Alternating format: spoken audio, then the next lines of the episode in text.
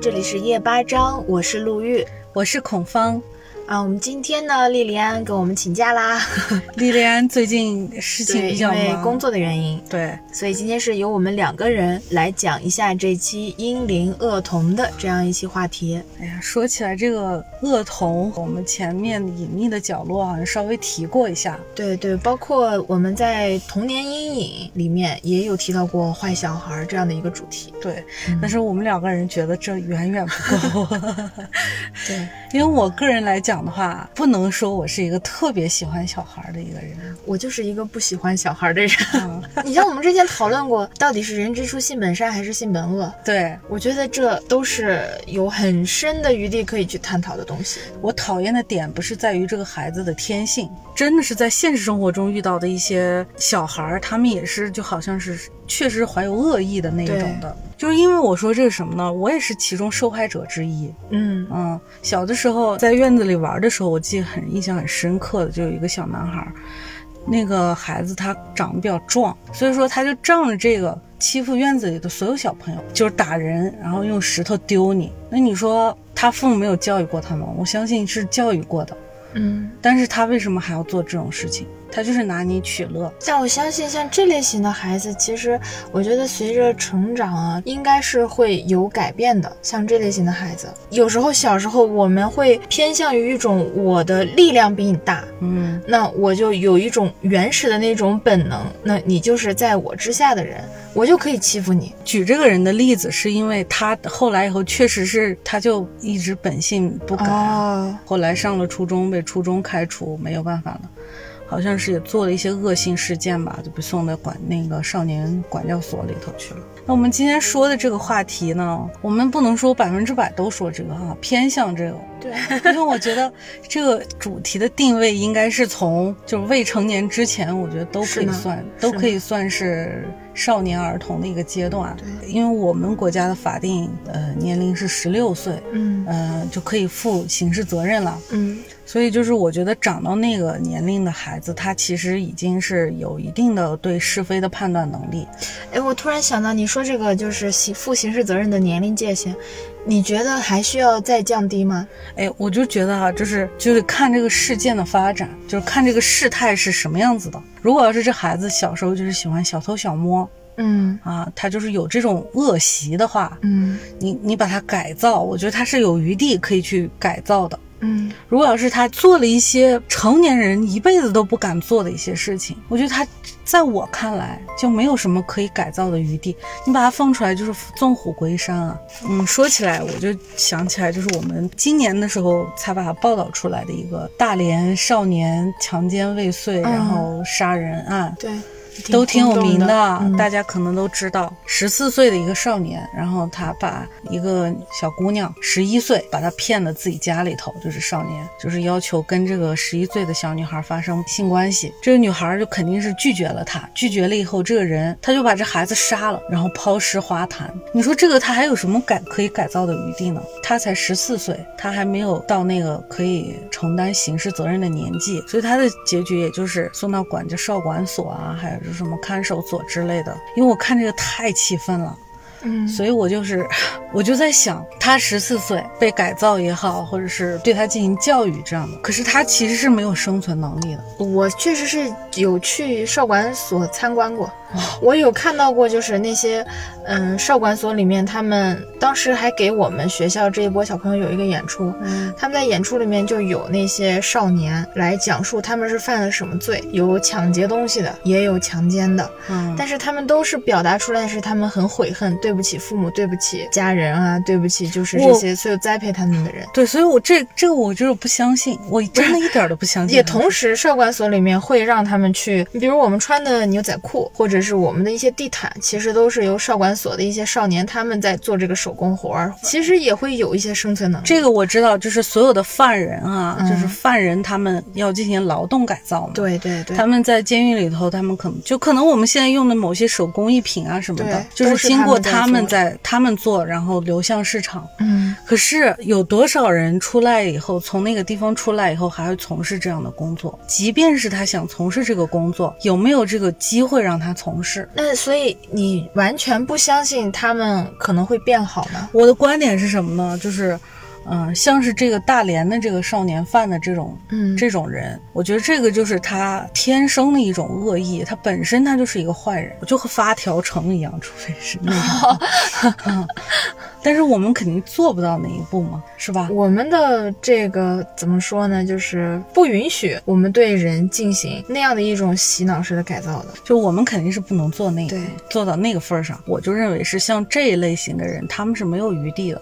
还有就是，我记得在山西临汾地区，嗯，有一个类似的事情。那个孩子也是才上初中，那个女孩也就是上个小学的一个小孩，特别小。完了，这个孩子就是这个小姑娘是，呃，父母老来子，千辛万苦才有了一个孩子，所以说对这个孩子特别的珍视。下了学以后，这小女孩就很长时间没有回家。等到他们发现这个孩子的时候，他就已经是躺在一个荒草野地里头。那他父亲找这个孩子的时候。是别人先找到的，然后他爸爸都不敢去看，不敢去看他那个女儿是什么样的状态。结果这个事情发生了以后，回头去查监控，我发现这个女孩就是被那个少年人牵着带她走到一个什么地方啊，然后那个地方正好没有监控，然后就消失掉了。回头再看这个事情发生了以后，这个少年他就和没事儿人一样，一点都没有做了这些事情以后的心虚和慌张，照样回家还完成了作业。第二天是元旦联欢会，根据班级的那个。影像记录里头，他还参加了班级的联欢会，他甚至还表演了节目。就从他这样状态，完全看不出来他昨天晚上的时候做过一件那样那样的事情。可是我就觉得真是太可怕了。后来看就是对这个女孩的父母的追踪报道，这两个人完全就已经是崩溃了。孩子的父亲就是几度晕厥，所以你说他做的这一件事情对别人的伤害，我就觉得像这种类型的人真的就没有必要。我个人觉得啊，就是加大刑罚的力度。它力度是在哪儿呢？就是你想，如果要是把他关监狱里头，可能他通过他的等价劳动来换取他的监狱里头吃喝啊，或者住这个地方的这个权利和义务，还有就是你比如说他吃饭啊、干嘛的，这都是需要钱的嘛，纳税人的钱。那他如果在这个监狱里头，他可以去做同样的劳动来换取这些东西的话。那就是我觉得不妨把他们都关的时间长一点，或者是对他们有更严重的刑罚。对他们有更严重的刑罚，然后去惩罚他们做的这些恶事。嗯，还有一个就是是在我在看那一部台湾的电视剧《我们与恶的距离》的时候，我就会也真的是那个是真的触动到我，我深刻的也去想问那样的一个问题，到底是为什么？我真的很想知道每一个做出这种事的孩子，不管他们是。拿着枪去电影院扫射，嗯，甚至是做哪一些就是持刀在学校门口砍人看老师这样的事情发生的时候，到底是为什么？有没有人就是让我们来知道到底是在他们身上发生了什么？我不是说要替他们去开脱，只是我觉得这也是我们世人应该去了解的那部分，而不是说。一味的去追踪一个他到底被关多少年？对我，我其实也很想了解这部分东西。我觉得你刚说的那个是有道理的，就是知其然，知其所以然嘛。对，就是才能去更多的规避掉。我觉得，或者是能发现到我们在教育，甚至是哪一方面，我们到底是缺失了什么。当然，我不能说，我不可能说是觉得他就完全会被杜绝，只是说，我觉得是不是能在哪一块儿，我们去再努力一下，会少那么一点点概率。去发生它，哪怕是对于这样事情的人，嗯，有一些什么防范，或者是对于受害者的一些什么样的保护的提醒，我觉得就是这个防范是非常有必要的。对，就是对于自己孩子的教育，教育是教育在哪儿呢？就是如何去防范这些人，只能是见了以后，或者是你有意识的去躲。躲开这些伤害，嗯，这种事情很数不胜数了。对，特别著名的那个日本的那个水泥埋尸案嘛，嗯，那个女孩叫吉田顺子，她轰动日本是因为她是日本发现的第一起用水泥来藏尸的一个案件。就是这个女孩被几个未成年人，也是同学学生辍学的，把这个女孩囚禁在一个阁楼里头，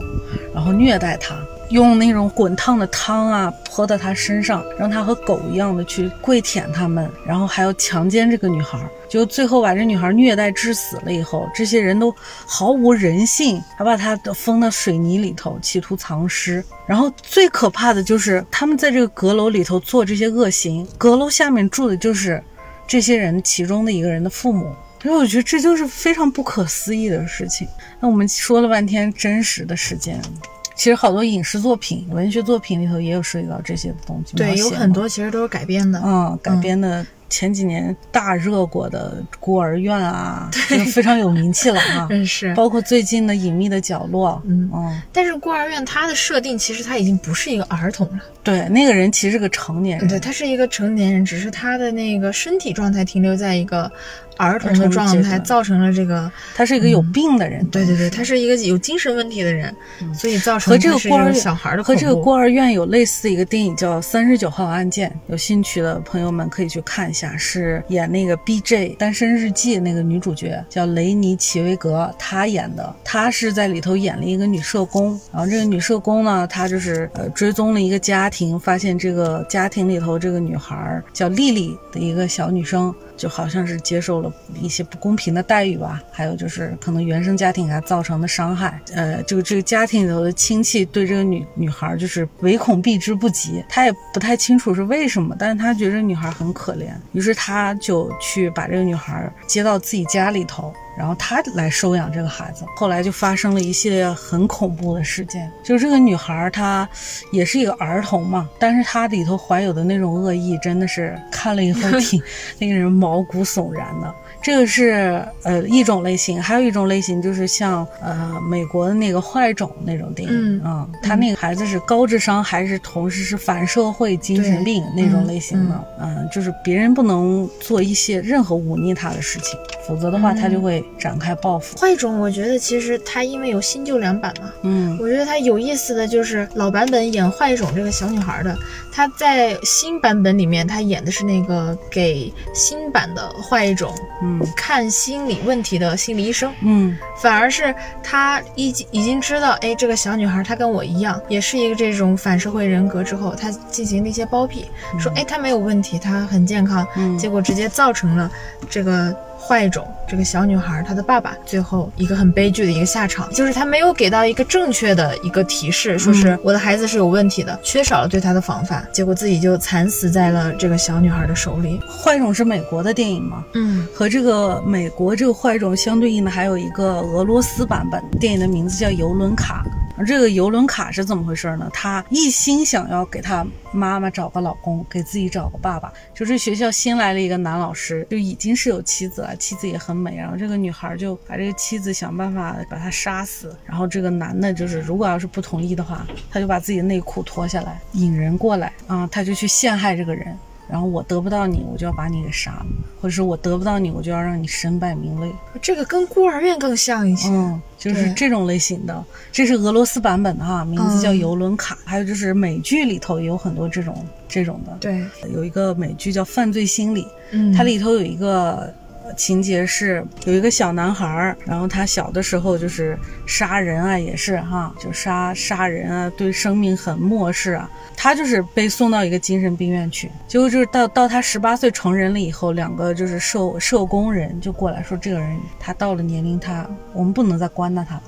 但是主治他的那个医生就说，绝对不能把他放到社会上，嗯，因为我知道他是一个什么样的人，我知道他这个人的本性。但是这两个社工就认为，关这么长时间，他小时候做那不懂事儿，他知道什么呀？就给他找了一堆借口，并且说我们的法律就是要让他把把他放归社会。这个人放归社会了以后，他干的第一件事情就是杀人。杀了人以后，他还把这个人做成肉汤。然后发放给那些志愿者，这些志愿者是干嘛的呢？是志愿来寻找这个受害者的人。我的天，嗯，你说这种人他还有什么可可改造的余地呢？你就怎么改造都不行。他精神稳定，他精神稳定，或者是他让他抑制住那种欲望是靠药物。啊！可是那些药物都有副作用，不会愿意去吃那些药物，并且他根本就没有想着说是去控制住自己的欲望。你像我们平常人，我们生了气，我们很气这个人，嗯啊，我们可以去跟他大吵一架，或者是我们就是当面跟他打一架，甚至是你要是做的阴暗一点的话啊，我在背后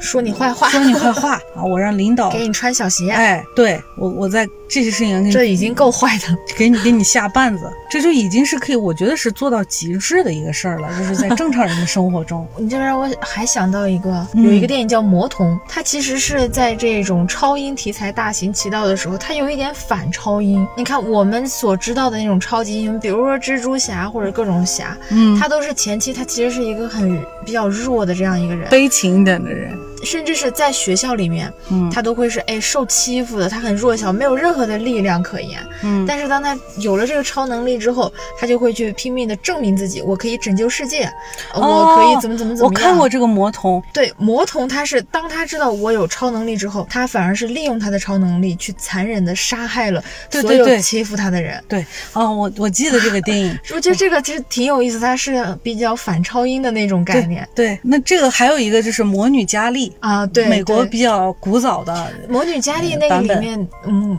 佳丽她受到的那个欺负真的是我觉得挺严重、挺恶性的。嗯，呃，如果要是在现实生活中呢，我觉得就是怎么去规避这些孩子们受到这些伤害是比较对重要的，因为因为这些小孩他们孩子们他们对于自己的控制情绪控制不是很好。如果有一天他们知道他们有一种办法可以去报复这些人的话，他们是不会计较这个代价。呃，真的是对他们来说，其实说说实话，嗯，当我小时候就是。我心里面真的是充满恨意的时候，我就有想过。不要让我有超能力。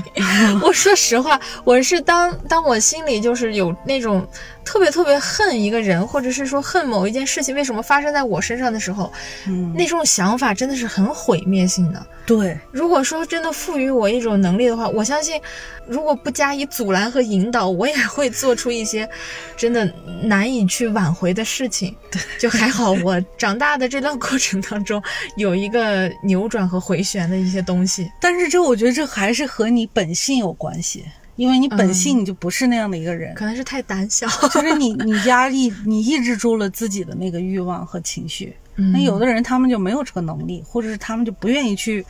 计较那些后果和代价。人都得有一怕嘛，他们没有这个怕，他们就觉得好像无所谓，所以这个才是最可怕的事儿。嗯，我觉得就是受到校园的暴力啊、侵害啊，这些孩子们。呃，我们不是专家啊，我就是非常倡议专家们去关注施暴者的同时，我觉得更多的是要去关注被害者。嗯，这些孩子们他们有什么共同点？嗯啊，比如说他们。不善表达，或者是他们本身就很内向啊，性格比较怪啊，就是在我们看来的性格怪嘛啊。我觉得就是把他们的问题总结起来，要去怎么替他们解决问题。家长们是不是也应该有一个意识，是家里头有孩子的话，如果要是不想让孩子受到这种伤害，应该怎么去鼓励孩子，给他建立自信？我觉得这才是有效的方法。有一个呃真人短片，讲述了到底父母是如何一步一步让自己的孩子走向。深渊的，对，就是那个应该是前两年的一个奥斯卡真人短片吧，叫《肤色》。嗯，其实它是有一个种族的问题在里面，就是白人男孩是我们小丑回魂里面穿黄色雨衣的那个弟弟，很可爱的一个小演员，他演了很多这种儿童题材的。嗯，然后他在里面演的是白人家庭这一边的孩子，他的父亲其实是一个很暴力的人。当他们一家人去超市的时候，有一个黑人向这个白人孩子来示好，拿着玩具来逗他。笑，其实这是一个很友好，尤其在国外有很友好的一个情景嘛。但是当白人父亲发现之后，就过去打他，就说你为什么冲我的孩子笑？你是不是不怀好意？嗯，恶意的 去伤害他，讽刺美国对对对对对种族歧视一种种族东西。嗯，后来其实这个黑人他就还了两句嘴，结果这个白人就叫了一车的人过来，把他打到都站不起来，还拿一桶牛奶去浇到他身上，就也是在嘲讽他的肤色。对，但是这一切都是黑人家庭的孩子和白人家庭的孩子，他们都看到了这一切，就造成了。其实他们性格上的一个扭曲，黑人的孩子会认为他心里面其实是积压了这方面的恨意，而白人的孩子这里面就有一个错误的认知，似乎我们的肤色就是比他们高贵、高人一等的，我们可以对这样的一个肤色的人来做任何可恨的事情都没有关系，他们没有反抗的余地。于是导致后来黑人的这一方对白人进行一个打击报复，把白人父亲绑绑架之后，将他的浑身嗯纹成了黑色皮肤。于是当他回到家的时候，白人的这一方的孩子，他的孩子根本没有认出他来，拿起枪一枪就把他打死了。这也是特别讽刺，真的很讽刺，也很悲剧。我就觉得。这个让我当时看，你这个孩子其实他们的转折点就是看到两个父亲，一个在打人，一个在受害，那一刻就开始了。所以说，就是家庭的引导和父母对于孩子的教育，真的是一个特别重要、特别，重要的事情。实有时候，嗯，稍不注意就会造成一些可悲的事情。对，因为就小孩儿他们开始的学习就是模仿嘛，他们会模仿的人只有他们见到的最亲、最信任的人，就是家长。家长的一些行为很很大程度上会影响这个孩子的一生，所以我就觉得像是造成这种悲剧的好多千千万万家庭的父母也是不可有时推卸候其实是。在自食恶果。对，嗯还有就是，像这种这种案例就很多了。呃，我们国家很早的一个电影是九十年代，当时的时候也是和背着爸爸上学啊什么的，嗯 就就是我们小时候的那种教育影片嘛，名字叫《白粉妹》。嗯，哎呀是不是暴露年龄了？不要在意这些细节。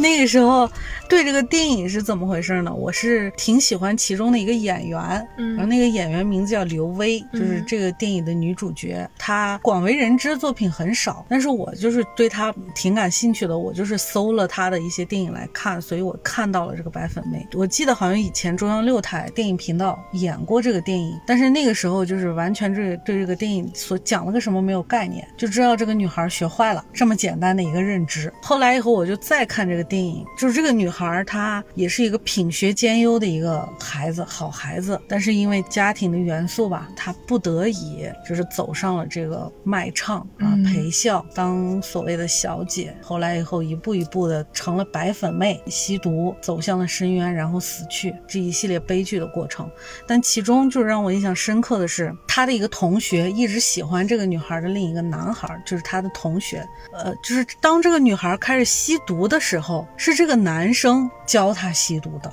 嗯啊，是这个看起来很纯良、很单纯的、很阳光的一个男孩儿，他没有抵御到这个社会上的所谓一些诱惑吧，他开始吸毒，并且他把这个女孩带向了深渊。更讽刺的是什么呢？是这个男孩的父母，母亲是青少年犯罪辅导的一个教师，就是这个母亲，她在关注这个白粉妹案件的时候，她还在告诉自己的儿子说，哎，有一个什么样的事儿，本来一个挺好的孩子走向了深渊，他殊不知他儿子在接这个电话的同时就是在吸毒，所以说我就觉得父母有的时候就是关注自己的孩子长成长的过程中，确实是，其实我挺想说一句话的。嗯，就是你没有那个能力，觉得能教育好这个人的话，别生别生孩子，真的。嗯因为对这个孩子生生孩子好像是一件挺简单的事儿啊，就是我生我就要生个孩子，啊怀孕了就生了。但是我就觉得好多人，包括我的一些朋友，他们都没有意识到生孩子是一件什么样的事情。他们就觉得生孩子就有有完成父母给的任务的，有的觉得就是哎，反正我迟早要生，迟早得有一个孩子。还有就是说大家都有孩子，我没有孩子也不行，我也得有一个孩子。就生了一个孩子，结果就是给他们带来无穷无尽的问题，他们才发现自己没有能力去解决这些问题，他们才开始去学习着解决这些问题。那你解决这些问题，你去学习的过程中肯定是有对有错的，这个东西没有让你反悔的余地。就是说我学习我学习好了，但是你对这个孩子教育上的偏差和你对他的伤害是已经造成的。对，嗯，尤其是小孩儿，你觉得可能好像挺小的一件事情，但在他们看来就和天塌了一样的事儿一样。还有一个其实也是跟咱们现在说的这个主题相关，它是一个比较具有讽刺意味，但是又带有一些魔幻现实主义的电影，叫《地面之洞》。当时也是这个孩子，其实他是一直生活在一个什么样的环境里？家暴，啊，他一直目睹着父亲对母亲的一个暴力。嗯当所以当最后母亲决定我要离开，我要带着孩子离开，他带着孩子到了乡下之后，可是发现好像孩子的状态也并没有改变，反而越来越恶化，嗯对他越来越疏离，甚至他后来就发现孩子是不是还是那个人，还是那个小孩，是不是已经换了一个人？这时候就是这个乡下有一个洞口，传说进入到洞里面再出来，或者是你在那个洞口徘徊，会发生。一些什么不可思议的事情，或者是你的灵魂会被替换。他是不是去了那个地方？他是不是已经被替换成了别人？嗯但这里面是电影给到我们的一个多义性，它并没有给我们一个解答。嗯只是让我感觉到的一个东西，就是其实这个孩子并不是说离开那里之后，他的身心就可以得到复原的。嗯，其实那个伤害对他来说是一直存在，甚至是如果我们没有办法很快的意识到这个东西，他确实是会变得越来越孤僻，越来越冷漠，对这个世间百态他都看得很冷漠。他甚至会让你觉得，为什么你可以这么小就这么冷血？我觉得这个影片它那个多义性让我觉得是很值得一看的。对，有兴趣的人们大家可以看一下这些。嗯其实我觉得咱们说了半天都是挺阴暗的，我们是以上说的是属于属于是。本次话题的上半场节目到这里就结束了，欢迎大家持续关注夜八章，收听下半场。